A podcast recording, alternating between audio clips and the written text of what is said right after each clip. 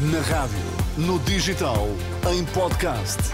Música para sentir, informação para decidir.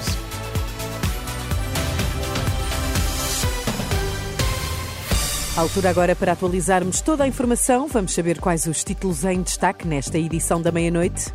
Benfica e Braga estão fora das Champions, mas continuam nas competições europeias, ambos na Liga Europa. Mais acidentes e mais mortos nas estradas portuguesas desde janeiro até dia 11, em relação ao igual período do ano passado.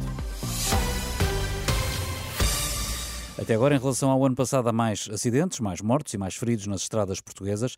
Os dados provisórios a que a agência Lusa teve acesso indicam que a PSP e a GNR registaram desde o início do ano e até anteontem mais 7.556 acidentes, mais 5 mortos, mais 147 feridos graves e mais 2.039 feridos ligeiros do que em igual período do ano passado. É um agravamento nos números da sinistralidade que não surpreende a Associação de Cidadãos Automobilizados.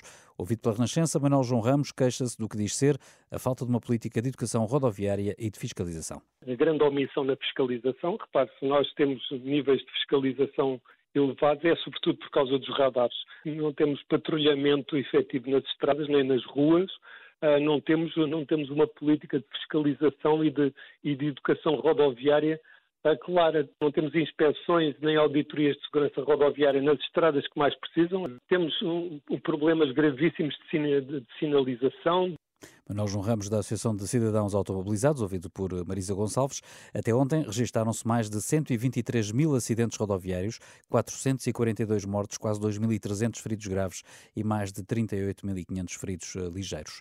Vem aí tempo frio e seco. Já nesta quarta-feira pode contar com uma descida acentuada das temperaturas, como adianta a Renascença a meteorologista Paulo Leitão. Vai-se notar mais a descida das temperaturas. A temperatura estava muito alta para esta época do ano. Uh, e vai voltar a valores que são mais uh, frequentes durante o mês de dezembro. Não são temperaturas extremamente baixas, uh, mas são bastante mais baixas do que aquilo que se sentiu nos dias anteriores. Prevê-se uma descida das temperaturas mínimas entre 5 a 8 graus e entre os 3 e os 6 nas máximas. Os termómetros vão aproximar-se dos 0 graus nas regiões de Trás-os-Montes e Bralta e há condições para a formação de gelo e geada a partir da madrugada de quinta-feira. Benfica e Braga eliminados da Liga dos Campeões, mas seguem nas competições da UEFA na Liga Europa. Esta noite o Benfica foi a Salzburgo vencer por 3-1, quanto ao Braga perdeu em Nápoles por 2-0. Dois jogos sob o olhar atento de Ribeiro Cristóvão. Terminou a primeira noite europeia desta fase final da fase de grupos da Liga dos Campeões e da Liga Europa. Pela Liga dos Campeões começaram hoje Benfica e Sporting de Braga com sortes diferentes. O Sporting de Braga perdeu frente à equipa do Nápoles por 2 a 0 e ficou, portanto, em terceiro lugar, passando para a Liga Europa.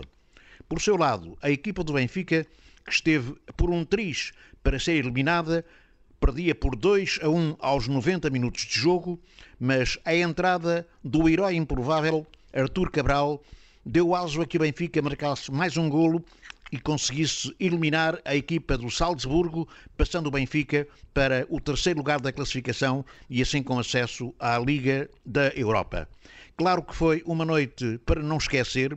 O Benfica, que tem vindo de alguns jogos difíceis, hoje fez um excelente jogo, frente ao Salzburgo, na Áustria, esteve a ganhar por 2 a 0, depois consentiu o golo que reduziu a vantagem da equipa benfiquista, mas nos instantes finais voltou a repor-se a diferença.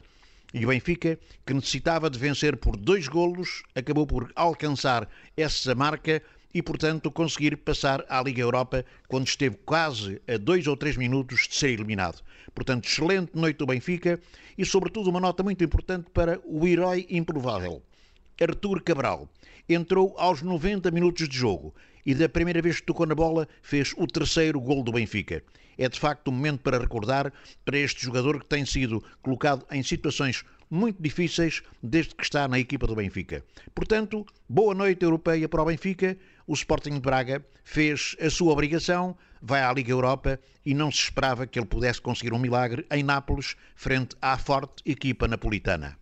Esta quarta-feira é a vez do Futebol do Porto, que recebe o Shakhtar Donetsk, que tende a empatar para garantir que continua na Champions. É um jogo que vai ter relato em rr.pt.